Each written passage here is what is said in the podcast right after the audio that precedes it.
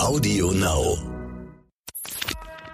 Die Patientin war im Endeffekt äh, morgens irgendwann aufgewacht und hatte äh, plötzlich so eine Brustschwellung, die auch über den Tag noch weiter zugenommen hat und zwar nur auf einer Seite. Also die hatte eine relativ lange Odyssee hinter sich, sicher ein, zwei Jahre vorher schon, dass sie auffällig geworden war, dass sie einfach das Gefühl hatte, dass irgendwas mit ihr nicht ganz stimmt. Da war natürlich immer die Frage, ob sie einen Tumor hat möglicherweise, also ein Krebsleiden oder ob sie irgendeine Infektion sich irgendwo eingefangen hat. Dann wurde eben sie auch aus ausgefragt, war sie immer im Ausland gewesen, war die gesagt, hat vielleicht eine Tropenerkrankung und dies und jenes. Ähm, gefunden hat man aber nichts. Bei ihr war das wirklich so, dass nach und nach, Woche zu Woche ging es der Patientin besser. Die Werte haben sich alle normalisiert und es hat nur wenige Wochen gedauert. Da hatte sie auch keine Gliederschmerzen mehr, keine Knochenschmerzen mehr, gar nichts. Also die ist wie eine neue Person gewesen. Ärzte sollen Leben retten. Ärzte sollen Krankheiten erkennen und Leiden heilen. Aber was ist, wenn sich eine Krankheit nicht so leicht erkennen lässt? Was, wenn rätselhafte Beschwerden es den Medizinern schwer machen, die Ursache einer Erkrankung zu finden? Dann kann man nur hoffen, dass man einen Arzt an seiner Seite hat, der dranbleibt, der nicht nachlässt, bis er sie endlich gefunden hat. Die Diagnose, der Stern-Podcast. Ich bin Annika Geißler, Ärztin und Redakteurin und beim Stern für die Rubrik Die Diagnose verantwortlich. Hier erzählen Medizinerinnen und Mediziner von ihren ungewöhnlichsten Fällen. Heute bin ich in Hamburg bei der plastischen Chirurgin Dr. Tina Peters. Sie trägt goldene Kreolen und fährt in ihrer Freizeit Harley Davidson. Auf ihrem Schreibtisch liegt ein Brustimplantat, das die Patientin angucken und anfassen können. Eine helle, runde Hülle mit einer gelartigen Masse darin. 300 Gramm schwer ist es, sagt sie mir. Eine gängige Größe für Brustimplantate. Tina Peters ist nicht wegen zu dünner Lippen, Falten im Gesicht oder Schlupflidern Schönheitschirurgin geworden. Als ich dann angefangen habe, habe ich dann auch erstmal eine Herzchirurgie angefangen und habe dann lange Zeit äh, Herz-Thorax-Gefäßchirurgie gemacht, habe dann noch Unfallchirurgie und Bauchchirurgie gemacht äh, mit dem Ziel, im Endeffekt den ähm, Facharzt für Chirurgie zu machen. Den gab es damals ja noch, den ganz normalen großen Facharzt für Chirurgie. Mit der Zeit habe ich dann äh, gemerkt, aber das macht mir alles viel Spaß, aber ich hatte schon immer so ein bisschen so ein Fable für schöne Nähte und äh, für künstlerisches Gestalten und habe dann doch irgendwann mal in die plastische Chirurgie reingeguckt und fand das so spannend, dass ich dann gewechselt habe.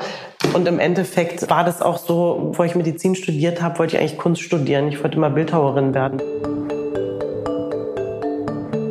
Sie machte ihren Facharzt für Chirurgie und für plastische und ästhetische Chirurgie. Sie war Oberärztin an der Medizinischen Hochschule Hannover und sie leitete mehrere Jahre lang die Abteilung für plastische und ästhetische Chirurgie und Handchirurgie am Klinikum Braunschweig. Bis ich dann irgendwann äh, beschlossen hatte, so, ach, ist ja alles schön und gut, aber ich mache so viel Ästhetik und ich habe so eine Begeisterung auch dafür. Ähm, dann habe ich eben gekündigt und mich selbstständig gemacht. Mhm. Konnte aber das Klinik, die Klinik nie ganz verlassen, ähm, habe auch immer, immer eigentlich für irgendwelche Krankenhäuser parallel gearbeitet, wie auch jetzt fürs Albertin Krankenhaus, wo ich eben auch regelmäßig Brustkrebspatienten und so weiter eben behandle. Wenn man hört plastische Chirurgie, denkt man ja erstmal, ich sag jetzt mal als Laie, an Falten unterspritzen und äh, ja das Gesicht schön machen. Aber plastische Chirurgie bedeutet ja ganz handfeste Operationen. Können Sie das mal erklären, mhm. was Sie da in, in, der Klinik gemacht haben? Genau. Im Endeffekt ist es ja so, plastische Chirurgie äh, setzt sich so aus vier Säulen zusammen. Und eine dieser Säulen, äh, eine der Hauptsäulen ist im Endeffekt die Wiederherstellung, also rekonstruktive Chirurgie. Das heißt, man versorgt natürlich gerade in so einer Uniklinik oder auch in großen Häusern wie eben auch in Braunschweig ähm, versorgt man natürlich viele Unfallopfer, also Patienten, die irgendwie offene Beine haben äh, oder wo ein Teil vom Gesicht fehlt oder irgendwie sowas. Dann hat man viele Krebspatienten, die einfach große Tumore haben, danach dann dadurch große Defekte haben und einfach auch wieder aufgebaut werden müssen, wie eben klassischerweise in der Brustchirurgie, dass man eben den Patienten, die, wo die Brust abgenommen werden äh, musste, dann eben auch eine Brust wieder aufbauen kann. Ähm, das gehört so in dieses ganze Spektrum. Da gehört natürlich auch zu, ich war ja lange in der Herzchirurgie, gehört natürlich auch zu die Patienten nach Herz-Bypass-Operationen oder ähnlichen, wo das Brustbein dann eben nicht mehr zuheilt und die Löcher haben oder große Lungentumoren eben, die dann versorgt werden. Das ist eigentlich die eigentliche echte plastische Chirurgie. Gehört auch die Verbrennung dazu. Ne? Man, eine der, die zweite Säule in der plastischen Chirurgie ist eben die Verbrennungschirurgie. Das heißt schwer verbrannte. Ne? Das heißt großflächig 30, 40, 50 Prozent, 60 Prozent Verbrannte, die auch lange auf Intensivstationen liegen müssen. Ja, teilweise, wo alles fehlt, dann die Nase weggebrannt ist oder ne, die Haut einfach fehlt. Ähm, das ist eigentliche plastische Chirurgie. Plastische Chirurgie ist auch damals eigentlich mehr oder minder ist eine Kriegschirurgie, die damals so entstanden ist, dass eben die ganzen ähm, Kriegsopfer verstümmelt und mit fehlenden Gliedmaßen und so weiter versucht worden ist, ähm, hier und da alles, was möglich war, zu rekonstruieren. Das heißt, Sie sind aber nach wie vor sehr breit dann aufgestellt, wenn Sie am Krankenhaus dann auch noch operieren. Genau. Ähm also man muss einfach sagen, ich habe natürlich viele, viele Jahre, habe ich natürlich eine irre lange Zeit das ganze große Spektrum der Chirurgie, der plastischen Chirurgie im Endeffekt betrieben, habe aber nach und nach neben dem Ganzen auch mein Fable einfach für die Schönheitschirurgie, für die Ästhetik eben entwickelt. Ähm, und ich finde, für mich persönlich ist es so, ich finde, es passt unglaublich gut zusammen, weil ich glaube, dass man natürlich die Ästhetik sehr gut betreiben kann, wenn man so ein Gesamtspektrum auch der rekonstruktiven Möglichkeiten hat. Ne? Also wenn man Wiederherstellung im, im, ästhetischen Touch betreibt, ist es genauso gut, wie wenn man Ästhetik mit der korrekten medizinischen ähm, Versorgung einfach betreibt. Und das ist mir total wichtig. Eines Tages kam eine besondere Patientin zu ihr in die Praxis. Die Patientin war im Endeffekt äh, morgens irgendwann aufgewacht und hatte äh, plötzlich so eine Brustschwellung, die auch über den Tag noch weiter zugenommen hat, und zwar nur auf einer Seite. Und ähm, das kam ihr eben äh, komisch vor und dann ist sie, weil ihr eigener Arzt nicht mehr ähm, äh, tätig war, äh, zu wem anders gegangen und hatte sich vorgestellt und da wurde ihr dann eben einfach nur gesagt, dass man irgendwann mal eben da den Implantatwechsel äh, machen könnte. Da es ihr aber insgesamt auch nicht so gut ging und schon lange unklar war, warum sie so ein bisschen Probleme mit der Gesundheit hatte, ähm, hatte sie sich eben dann auch Freunden anvertraut und einer von diesen Freunden kannte eben eine Patientin, die bei mir war. Und so wurde ihr dann empfohlen, eben zu mir zu kommen. Das heißt, die Patientin hat schon vor mehreren Jahren Implantate bekommen? Genau, genau. Und bekam Probleme damit, aber sie hatte auch noch ja andere Symptome, wie sie Ihnen erzählt hat. Also die Implantate waren die Vorgeschichte. Dann hatte sie Probleme mit der Brust bekommen, aber ich glaube, viel eher hatte sie noch andere Beschwerden gekriegt. Genau, richtig. Also die hatte eine relativ lange Odyssee hinter sich, sicher ein, zwei Jahre vorher schon, dass sie auffällig geworden war, dass sie einfach das Gefühl hatte, dass irgendwas mit ihr nicht ganz stimmt. Also sie hat sich einfach nicht ganz wohl gefühlt und ist daraufhin auch wirklich zu vielen Ärzten gegangen, was auch gut ist und hat sich wirklich komplett durchchecken lassen, alles inklusive Leber und so weiter und so fort und hatte einfach immer etwas auffällige Werte, ein bisschen erhöhte Leberwerte, ein bisschen erhöhte Entzündungswerte und eben dieses Unwohlsein, dieses bisschen krankhafte Gefühl und, und aber keiner hat im Endeffekt irgendwas gefunden. Also sie hatte zwar auffällige Werte, aber keiner wusste, woher sie kam und sie ist wirklich von oben bis unten einmal komplett gescannt worden.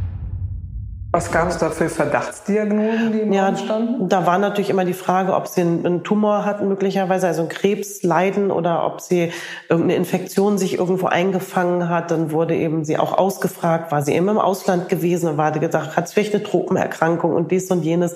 Ähm, gefunden hat man aber nichts. Mhm. Beim Orthopäden war sie auch, weil sie wirklich auch äh, Schmerzen auch in den Knochen hatte. Da hat man dann auch den Verdacht auf Rheuma eben gestellt gehabt und das hat sich dann aber auch nicht bestätigt. Sie hatte einfach nur diese ganzen Gelenkschmerzen auch einfach gehabt und ähm, ja, war auch schon ein bisschen verzweifelt im Endeffekt. Aber keiner kam auf die Idee, dass es vielleicht auch ähm, mit was anderem zu tun haben könnte. Und als Sie sie dann kennengelernt haben und sie untersucht haben, was haben Sie da für ein Bild vorgefunden? Wie sahen die Brüste aus? Im Endeffekt war es so, dass ähm, eine Brust deutlich größer war als die andere. Also ich würde jetzt nicht sagen das Doppelte, aber sicher das anderthalbfache. Also es war schon extrem auffällig. Die war auch groß und hart und deutlich geschwollen. Die andere Brust sah nicht so auffällig aus. Patientin sagte aber, sie hat das Gefühl, dass die auch beginnt, ein bisschen zu schwellen. Allerdings nicht so, so extrem wie die andere Seite. Als Sie sie dann untersucht haben, wie gehen Sie da vor? Ja, also ähm, die Patientin äh, kommt natürlich und erzählt erstmal, was so ihr Leiden ist, was ihr Problem ist. Und bei ihr lag in, zu dem Moment der Fokus eindeutig auf dieser vergrößerten Brust, weil sie natürlich sehr geschockt war und nicht wusste, was da plötzlich mit ihr passiert. Erzählte mir auch die Einschätzung eben auch nochmal der Kollegen und war sich jetzt einfach unsicher, was sie machen sollte. Hatte aber auch das Gefühl, dass mit dieser Schwellung zusammen es ihr einfach auch körperlich insgesamt nochmal deutlich mhm. schlechter ging. Und dann hat sie sich eben ausgezogen. Ich habe mir den Befund einfach angeguckt, das Ganze abgetastet, auch abgetastet, ob sie Lymphknotenschwellungen hat in den Achselhöhlen, wo sie auf der einen Seite so eine leichte Schwellung eben auch hatte, da wo die Vergrößerung eben auch war. Und dann haben wir uns so ein bisschen rangetastet. Sie hatte keinen Implantatpass mehr, was immer so ein bisschen äh, ungünstig ist, wenn man natürlich daraus auch viele Rückschlüsse gleich mal ziehen kann. Und ähm, mir kam das aber alles schon so ein bisschen seltsam vor, weil es eher ungewöhnlich, so eine plötzliche ähm, Schwellung so dass wir dann den Fokus wirklich darauf gelegt haben, zu sagen, okay, wir machen nochmal Blutabnahme, gucken nochmal, sind die Entzündungswerte jetzt, ist da irgendwas Auffälliges und wir versuchen ranzukommen, rauszufinden, welche Implantate drin sind. Sie waren ja nicht die erste plastische Chirurgin oder der erste plastische Chirurg, wo die Patientin ja. war. Sie war ja vorher noch bei einem Kollegen gewesen. Äh, was hatte der der Patientin gesagt oder angeboten? Wie er, wollte er das lösen, das Problem? Er hat ihr eben angeboten, ähm, dass er die Implantate rausnimmt, das Ganze spült und ähm, ihr neue reinsetzt. Mehr was das, sollte das kosten dann? Das sollte um die 10.000 Euro kosten. Sie haben gesagt, Sie haben sich rangetastet äh, im übertragenen Sinne, dass Sie versucht haben, den Implantatpass zu bekommen. Den Arzt gab es nicht mehr. Wie sind Sie vorgegangen? Ähm, wir haben im Endeffekt in der ähm, Praxis äh, angerufen, die mittlerweile eine Nachfolgerin hatte und haben darum gebeten, äh, eben, ob das möglich wäre, diesen Implantatpass aus dem Keller noch rauszusuchen, weil man ist ja verpflichtet, medizinische Unterlagen über einen gewissen Zeitraum ähm, aufzuheben. Und dieser Zeitraum war eben noch nicht abgelaufen. Und die waren sehr, sehr nett, muss man sagen, hatten uns dann auch gesagt, das würden sie die Tage machen. Und als wir dann aber geschildert haben, dass es wirklich wichtig ist, weil wir eben diesen komischen Befund jetzt vor uns haben und ich doch schon so ein bisschen ähm, hellhörig äh, geworden bin, eben haben die das dann auch gemacht und sind dann noch am gleichen Abend eben runter in den Keller, haben uns die Befunde besorgt und mhm. ähm, den Implantatpass auch gefunden. Und was haben Sie festgestellt, als Sie den dann in den Händen hielten? Und da haben wir dann eben festgestellt, dass es ähm, in dem Fall sich leider um die äh, äh mit Bausilikon verseuchten äh, PIP-Implantate handelt. Mhm. Was sind PIP-Implantate? Ähm, das ist eine Firma, die zum damaligen Zeitpunkt, das war auch so um die 2000 Wende, würde ich jetzt fast sagen, genaue Daten habe ich jetzt nicht, ähm, so neu ähm, äh, französische Firma auf dem Markt eben war und äh, relativ ähm, den Markt mit günstigen Implantaten zum damaligen Zeitpunkt überschwemmt hat. Es gab ähm, damals, was ich so mitgekriegt habe, keinen ähm, Anhalt, dem Ganzen so zu misstrauen, weil das eben ähm, auch aus Frankreich damals auch schon gute Implantate im Endeffekt kamen. Das heißt, Sie haben es gerade gesagt, die waren nicht mit medizinischem Silikon gefüllt, wie üblicherweise, sondern mit Bausilikon. Das äh, genau, da klingt, klingt brutal irgendwie. Ja, da gab es leider einen Skandal in dieser Firma selber, die an sich sonst ähm, nicht alle Implantate von dieser Firma waren verseucht, sondern der Skandal war eben der, dass ein Teil der Implantate dann mit dem Bausilikon gefüllt worden sind, anstatt mit medizinischem Silikon. Wenn man sich das vorstellt, ist der Unterschied der, medizinisches Silikon ist so ähm, hergestellt und präpariert, dass der äh, menschliche Körper damit zurechtkommt. Darum heißt es eben medizinisches Silikon. Ähm, die, der, der Bausilikon ist natürlich für den Bau gemacht. Das heißt, das hat einen ganz anderen pH-Wert und ganz andere Aggressivität. Und wenn Sie das natürlich in den menschlichen Körper ähm, reintun, dann richtet das ganz, ganz, ganz großen Schaden an, wie wir äh, gesehen haben. Das heißt, so ein Brustimplantat ist ja wie so eine ich sage jetzt mal eine durchsichtige Hülle und da ist dann so eine Art gelartige Flüssigkeit drin. Und das gelartige ist das Silikon? Genau, richtig. Also man hat wirklich klassisch wie so ein Luftballon, finde ich, kann man sich das vorstellen. Wenn man den füllt mit Material, meinetwegen mit Wasser, dann wäre das Wasser das Silikon, was reingefüllt wird und der Ballon selber wäre die Hülle. Und ähnlich sind die Implantate eben auch aufgebaut, nur dass mittlerweile das Silikon natürlich nicht so flüssig ist wie Wasser, sondern deutlich fester und stabiler ist. Ja. Ähm, und diese Hülle von dem Implantat außen macht die Formgebung ein bisschen mit und schützt natürlich äh, Gel und menschlichen Körper voneinander. Nichtsdestotrotz sind alle Materialien aus medizinisch ähm, äh, zugelassenem Material im, im Normalfall. Sie haben gesagt, das war ein Skandal. Auch das heißt, da haben Betrüger dann Bausilikon reingefüllt in die Implantate, weil das einfach günstiger ist als medizinisches? Genau. genau, so, so ist es. Ich meine, die Firma, die hat sich dann ja mehr oder minder in Luft aufgelöst und man konnte den Skandal leider auch nie komplett aufklären und so weiter. Man weiß eben nur, dass natürlich aus Geldgier das gemacht worden ist, ohne Rücksicht auf Verluste. Und ähm, das hat ja auch ganz viel bewegt ähm, in der heutigen Kontrolle auch der heutigen Brustimplantate und in dem ganzen Vorgehen auch der, der Prüfungsverfahren für Brustimplantate. Das hätte ich eigentlich angenommen, dass das damals schon irgendwie als Medizinprodukt besonders angeguckt wird, aber das war da noch nicht so streng. Ähm, war es auch, nur damals hat man ähm, das relativ klein einfach noch gehalten. Ne? Heute ist es deutlich, deutlich größer. Mhm. Kannten Sie denn sozusagen Fälle aus Ihrer Tätigkeit bisher, äh, wo Sie Ähnliches gesehen hatten, dass es bei Ihnen dann gleich geklingelt hat, vielleicht auch schon vorher? Ja, ähm, im Endeffekt war es so, dass in der Zeit, gerade als ich in Braunschweig damals äh, die Abteilung geleitet habe, das war gerade die Zeit, wo ähm, äh, dieser PIP-Skandal eigentlich am Hochkochen war. Äh, PIP-Skandal, wie wir ihn damals so genannt haben, am Hochkochen war.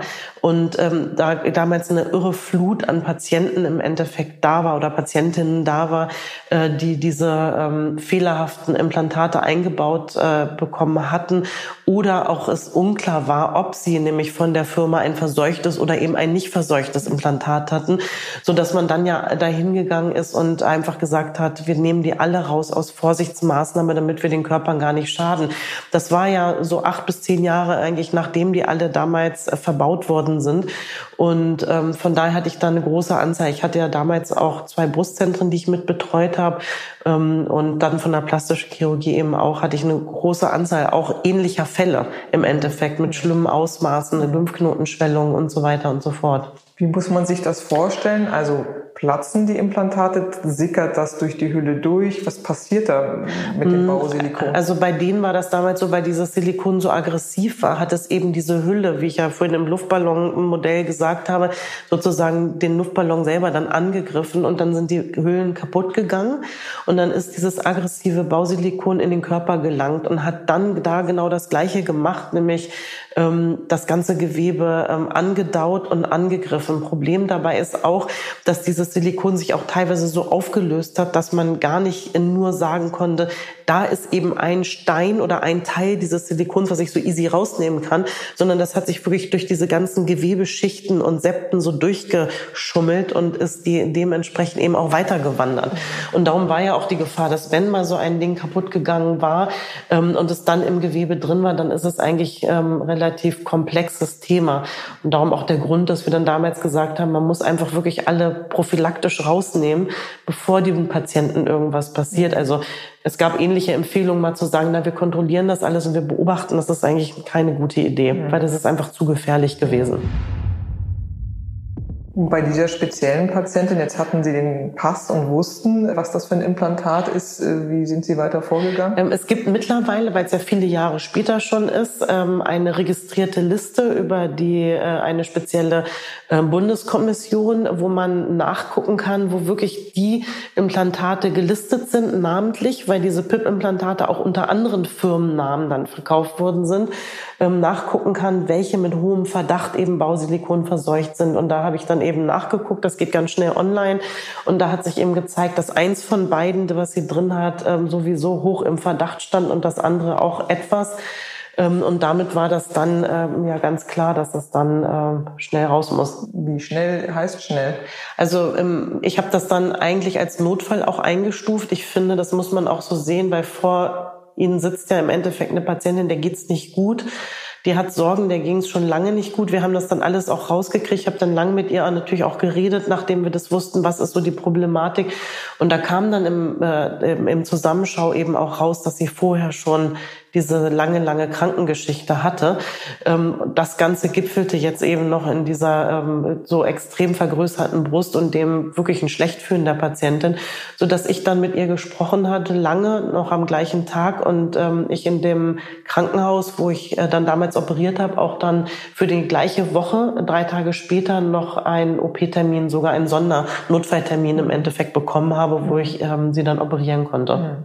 Als Sie die Patientin operiert haben, wie sieht das Gewebe aus? Also wie muss man sich das vorstellen? Mhm. Ja, leider nicht schön. Mhm. Wenn man ein heiles Implantat rausnimmt, um es andersrum aufzuziehen, dann haben Sie keinen Schaden im Gewebe. Dann haben Sie das heile Implantat, haben eine normale Kapsel, was jeder Körper drumherum bildet und das sieht alles in Ordnung aus. Man guckt sich das an und, äh, und da ist kein großer Flurschaden drin. Ähm, bei den Implantaten ist das anders. Da hängt es dann wirklich davon ab, ob die schon kaputt gegangen sind oder nicht. Und die waren kaputt bei ihr auf beiden Seiten. Auf der einen Seite, wo es so groß geworden war, auch noch richtig äh, aufgelöst und zerstört. Ähm, man macht dann diese Höhle auf, also die Höhle, in der das Implantat eingelegt worden war, in der Brust im Endeffekt. Und wenn man die aufmacht, sieht man schon, dass überhaupt gar kein intaktes Implantat mehr da ist, sondern man äh, guckt und fasst rein in eine Höhle, wo zerfetzte ähm, Implantatpartikel und so, so ein, dieses Silikon, was Sie sich vorstellen. Es gab in meiner Kindheit gab es diesen Schleimi, diesen, den man so gezogen hat, dieses Zeug, wo man dann so in alle Richtungen ziehen konnte. Genau daran erinnert einen das. Also man geht rein und das klebt aber mehr.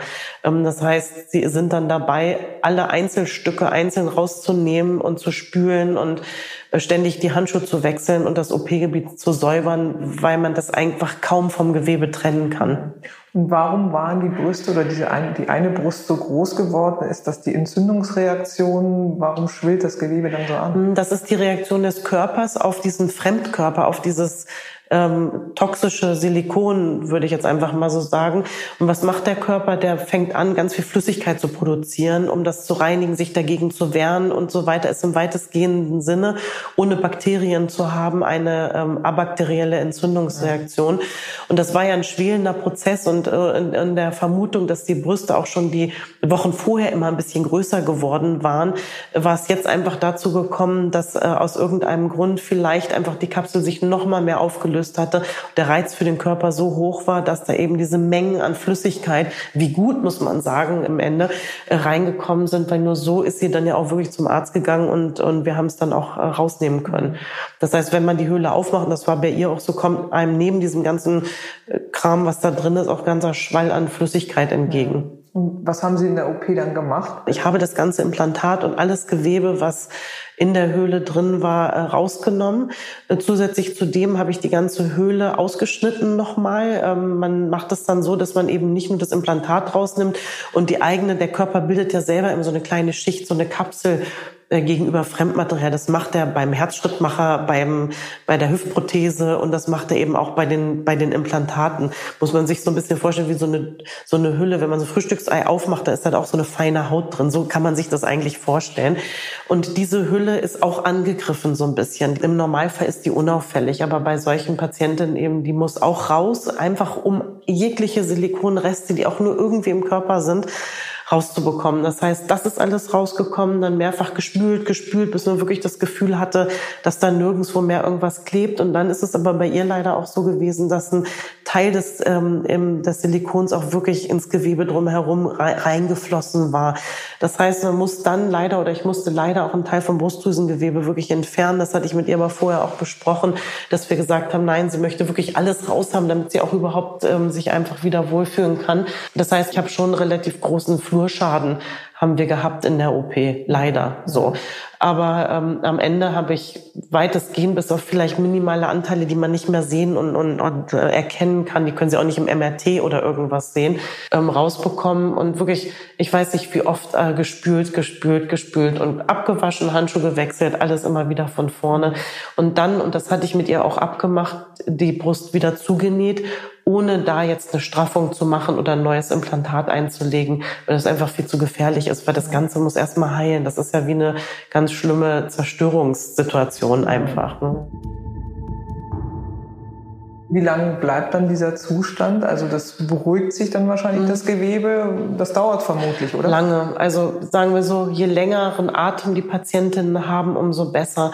Ich habe es ja oft genug erlebt mit denen, äh, diese Problematik. Ich verstehe das auch, dass man natürlich ungern plötzlich mit so nur noch halben Brüsten rumrennen möchte. Und man ist das auch gewohnt und durch die Implantate wirklich eine schöne Brust zu haben und so. Und wir Frauen definieren uns ja auch darüber. Es ist ein Teil der Weiblichkeit und ich verstehe das sehr gut. Aber wenn man da sich zu doll unter Druck setzen lässt, macht man das alles schlimmer als, als vorher. Wenn man da zu früh ein Implantat rein, dann haben sie das ganze Desaster von vorne und das endet in einer Vollkatastrophe. So. Das heißt, ein Hauptanteil der Arbeit danach ist wirklich mit den Patienten zu reden und zu reden und zu reden und sie zu beruhigen und sagen, bitte, bitte, je länger sie das aushalten zu warten, umso besser ist es für die Brust. Mhm. Die Patientin war ganz entspannt, die war so happy im Nachhinein, dass alles so gut gelaufen ist dass sie wirklich, ich glaube, wir haben fast anderthalb oder zwei Jahre gewartet. Und zwar habe ich sie immer kontrolliert, engmaschig alle drei Monate gesehen, Brust abgetastet, ist da eine Verhärtung noch da, ist noch eine Rötung da, ja, nein, ist alles weich, wie geht es ihr? Bis wir irgendwann gesagt haben, da ist keine Reaktion mehr drin, jetzt ist alles in Ordnung. Ja. Konnten Sie die Brust dann sozusagen in der früheren Größe wieder aufbauen oder muss man da kleiner bleiben. Ja, also man hat dann ja mehrere Möglichkeiten. Man rein theoretisch könnte man wieder ein Implantat reintun. Natürlich ist das so, dass viele Patienten dann darauf auch gar keine Lust mehr haben, was ich auch verstehe. So, ähm, selbst wenn die Implantate heute natürlich wir alle davon ausgehen, dass da jetzt nicht mehr so ein Schindluder auch mitgetrieben wird und die viel besser in der Kontrolle sind. So, wir haben aber mehrere Möglichkeiten. Eigenfettgewebe zum Beispiel, was ich bei der Patientin auch gemacht habe, was ganz schön geht. Da haben sie eben eigenes Material aus dem Bauch oder aus den Oberschenkeln, wo wir alle gerne eben ein paar Kilo zu viel haben, äh, kann man gut raussaugen, aufarbeiten. Das wird dann gereinigt und äh, dann wieder eingespritzt. Und damit kann man auch eine schöne Brust erreichen. Vorteil dabei ist eben auch, dass man natürlich nach so einer Zerstörung vorher der Brust hat man ja auch nicht unbedingt mehr so eine wunderschöne Form. Mit dem Eigenfettgewebe kann man die Form total gut modellieren und anpassen. So und ähm, das ist etwas, was man bei vielen macht. Bei ihr war es so, sie hatte auch wirklich danach leider auch sehr hängende Brüste ohne irgendwelches Volumen. Habe ich sogar eine Kombi gemacht, eine relativ große, dass ich gestrafft habe und Eigenfett eingespritzt habe. Mhm. Aber um das zu machen, mussten wir auch wirklich diese lange Wartezeit haben. Und das geht dann sozusagen in einer OP. Das geht dann in einer OP, man kann es auch in zwei OPs machen, je nachdem. Das ist so ein bisschen abhängig vom Ausgangsbefund. Also beim einen lieber so, beim anderen so. Natürlich, wenn man alles in Einzelschritten macht, dann ist man immer umso sicherer, dass man überhaupt gar keine Komplikationen mehr bekommt. Bei ihr ging es jetzt aber auch nicht darum, eine Riesenbrust zu machen, wie sie vorher hatte, sondern sie hat gesagt, sie möchte einfach nur eine Brustform haben. Und von daher war der Maß, das Maß an Eigenfett und das Maß an Straffung so in guter Relation, dass wir gesagt haben, okay, das Risiko-Nutzen im Abwägung äh, kann man, kann man gut machen. Geht aber wirklich nicht bei allen oder ist nicht bei allen zu empfehlen. Es geht, aber es ist nicht unbedingt zu empfehlen, so. Gibt es noch Frauen, die jetzt diese PIP-Implantate haben und was raten Sie denen? Ja, also der Verdacht liegt schon nahe, dass es immer noch Frauen gibt, die damit rumlaufen, die es vielleicht gar nicht wissen weil sie eben den Implantatpass nicht haben, verloren haben, nie reingeguckt haben, den ganzen Skandal vielleicht gar nicht so mitgekriegt haben oder auch nicht auf sich selber so bezogen haben. Ich denke, Großteil der Implantate sind raus, aber ich denke nicht alle. Und ähm, ab und zu mal, das ist auch in der Tat so, war vor das letzte, die ich allerdings damit habe, ein Jahr her mittlerweile. Ab und zu kommt noch mal eine wenige in die Praxis, wo man dann wirklich geschockt ist und sich denkt, das gibt's doch nicht. Und da ist es aber dann in der Tat so, dass sie einfach viel informiert auch häufig sind. Einfach denen gesagt von ist, nee, wir kontrollieren das und wenn es dann eben dick wird, dann können wir es immer noch rausnehmen. Und Sie haben ja eben gerade gefragt, was empfehle ich den Frauen? Bitte, bitte unbedingt sich vorstellen, unbedingt ähm, die Implantate entfernen lassen. Und man kann dann, wenn die nicht kaputt sind und die Brust eben nicht so wie bei meiner Patientin solche extremen Formen angenommen, kann man problemlos auch in der gleichen OP neue Implantate reintun. Mhm. Also es das heißt nicht immer ein Verlust der Brust, aber es ist eben wichtig, um ihre Gesundheit zu schützen. Mhm. Musste die Frau denn das jetzt selber bezahlen, weil ja der erste Arzt gesagt hat, das würde 10.000 Euro kosten oder wie lief das? Musste sie nicht. Ich habe einen Antrag bei der Krankenkasse für sie gestellt, auch einen Notantrag. Das kann man machen. Ich habe dann auch dort angerufen, denen das erklärt. Es gab damals einen Gesetzesbeschluss, als das so rauskam, dieser ganze Skandal, in dem eben festgelegt worden ist. Normalerweise heißt es ja nach medizinisch nicht notwendigen Operationen, also sprich Schönheitsoperationen, müssen die Patienten zum größten Teil selber aufkommen eben äh, oder zum Teil das mit der Kasse eben verhandeln, wurde da der Beschluss gefasst, dass das, weil ja eben da äh, Schindluder getrieben ist und die Gefahr fürs Leben eben auch besteht, dass das etwas ist, was die Kassen übernehmen sollten. Als Empfehlung wurde das rausgegeben. In der Realität sah es so aus, dass zum Beginn ein Großteil nicht übernommen worden ist, weil das da einfach auch noch nicht so groß war und so bekannt war Ähm, bei der Patientin war das dann relativ schnell. Die Krankenkasse war sehr kulant und hat sogar uns noch vor der Operation, die, was echt schnell ist, muss man einfach mal so festhalten, äh, die Zusage für die Operation gegeben. So, und das fand ich auch ganz gerechtfertigt. Poly-Implant-Prothèse oder PIP. Weltweit waren rund 400.000 Frauen diese Implantate eingesetzt worden. In Deutschland waren es etwa 5.000. Der Skandal zog weite Kreise. Frauen mit Brustimplantaten können in ihrem Implantatpass nachschauen, welche Fabrikate genau sie im Körper tragen und sich dann bei ihrem Arzt oder beim BfArM, dem Bundesinstitut für Arzneimittel und Medizinprodukte, erkundigen, ob diese gesundheitsgefährdend sind oder nicht. Tina Peters hat über die Jahre etwa 30 bis 40 Patientinnen von PIP-Implantaten befreit. Die Patientin, die mit der deformierten Brust zu ihr kam, hatte die heftigsten Nebenwirkungen. Nachdem Tina Peters sie operiert hatte, ging es der Frau allmählich besser. Also das war echt schön, muss man äh, sagen. Das hätte ich oder habe ich so in dieser Härte ähm, äh, die, die, bei den anderen gar nicht so extrem ähm, äh, gesehen wie bei ihr. Bei ihr war das wirklich so, dass nach und nach Woche zu Woche ging es der Patientin besser. Die Werte haben sich alle normalisiert komplett. Sie ist dann auch weiter wirklich wieder zu den Ärzten gegangen, die sie vorher durchgecheckt haben, bis sie wirklich alle Werte im Normbereich waren. Und das hat nur wenige Wochen gedauert. Da hatte sie auch keine Gliederschmerzen mehr, keine Knochenschmerzen mehr, gar nichts. Also die ist wie eine neue Person gewesen und auch dementsprechend glücklich. Und ich glaube, das hat vielleicht auch ein bisschen dazu beigetragen, dass sie das natürlich so lange auch ausgehalten hat, zu warten, bis sie neue Brüste Weil sie hatte einfach, und das hat sie mehrfach mir gegenüber dann gesagt, einfach ein neues Lebensgefühl. Sie war einfach, die ist eh eine fröhliche Frau gewesen, aber das hat sie fertig gemacht. Mhm. Und jetzt war es eben so, dass sie dadurch dann so happy war, dass es für sie okay war zu sagen, dann ist es eben so, jetzt warten wir ab und dann später machen wir die Brüste schön und alles wird gut. Das heißt, dann hatte sie irgendwann Brüste, schöne Brüste und äh, eben einen gesunden Körper mhm. zum Glück wieder. Nochmal zu Brustimplantaten allgemein, äh, weil Sie gesagt hatten, es war eine ziemlich große Brust am Anfang aufgebaut worden. Ich weiß nicht, gibt es da Modetrends? Es gibt sicherlich junge Mädchen, die sagen, ich muss jetzt einen riesigen Busen haben. Sagen Sie dann irgendwann mal Stopp oder wie läuft das? Das Witzige ist, die Mode, das also ist wie mit der, mit den Klamotten. Das ändert sich. Das ist wirklich im Wandel der Zeit. Und das ist auch ganz spannend, auch äh, wenn man das sich mal auch anguckt, auch aus den 70er, 80er, 90er. Also die Brustform und auch die Größe wandeln sich. Es gab eine Zeit lang, das ist so vor zehn Jahren, würde ich sagen, ungefähr gewesen, da war wirklich ähm, eine größere Brust sehr in. Also es sollte schon mindestens ein großes D, kleines C sein, so die Richtung. Da war es auch sehr, sehr in, äh, ganz unechte Brüste teilweise zu haben. Also das ist wirklich ein Wandel der Zeit. Ähm, das ändert sich ein bisschen. Gerade eben geht wieder die Tendenz ein bisschen mehr in Richtung natürliche Brüste, kleinere Brüste. Ähm, allerdings auch wirklich viele junge Patientinnen, die, weil eben sehr dünn sein auch im Trend ist, die sehr dünn sind, dementsprechend auch gar keine Brüste haben, die wirklich kommen und sich dann einfach nur ein B-Körbchen machen lassen, weil sie einfach eben Brüste haben wollen. Mhm. Aber die Hauptwunschgröße äh, ist immer noch ein C. Also die meisten Frauen, wenn man so einen Durchschnitt sagen würde, über alle Jahrzehnte und über jetzt auch wollen einfach ein C. Einer will ein bisschen größer, einer ein bisschen kleiner. Ähm, und wenn Sie gefragt haben, wo gibt's Grenzen? Äh, ich mache die Grenzen mehr ab von, dem, von der Anatomie und von der ähm, Gesundheit einfach des Patienten. Ich finde, jeder darf seinen Körper ähm, so verzieren oder benutzen, wie er das selber möchte. Das ist, äh, ist so. Und ich bin da so ein bisschen der Gehilfe natürlich, den Leuten zu helfen, sich in ihrem Körper wohlzufühlen. Und ich kann nicht entscheiden, ob sich jemand wohlfühlt mit einem F-Körbchen, um jetzt einfach mal die Extremen zu sagen, oder mit einem A-Körbchen. Ähm, und von daher ähm, rede ich mit dem Patienten, höre mir das an, gucke mir das anatomisch an, ob das machbar ist. So, welche Größe ist machbar? Und bei diesen extremen Wünschen eben rede ich einfach mit denen drüber. Wenn das machbar ist und für mich das auch äh, plausibel erscheint, was nicht heißt, dass die mir ihre ganze Geschichte erzählen müssen, gar nicht, sondern wenn ich denke, dass die völlig klaren Verstandes eben das wünschen, was auch völlig okay ist, dann kann ich das und dann mache ich das auch.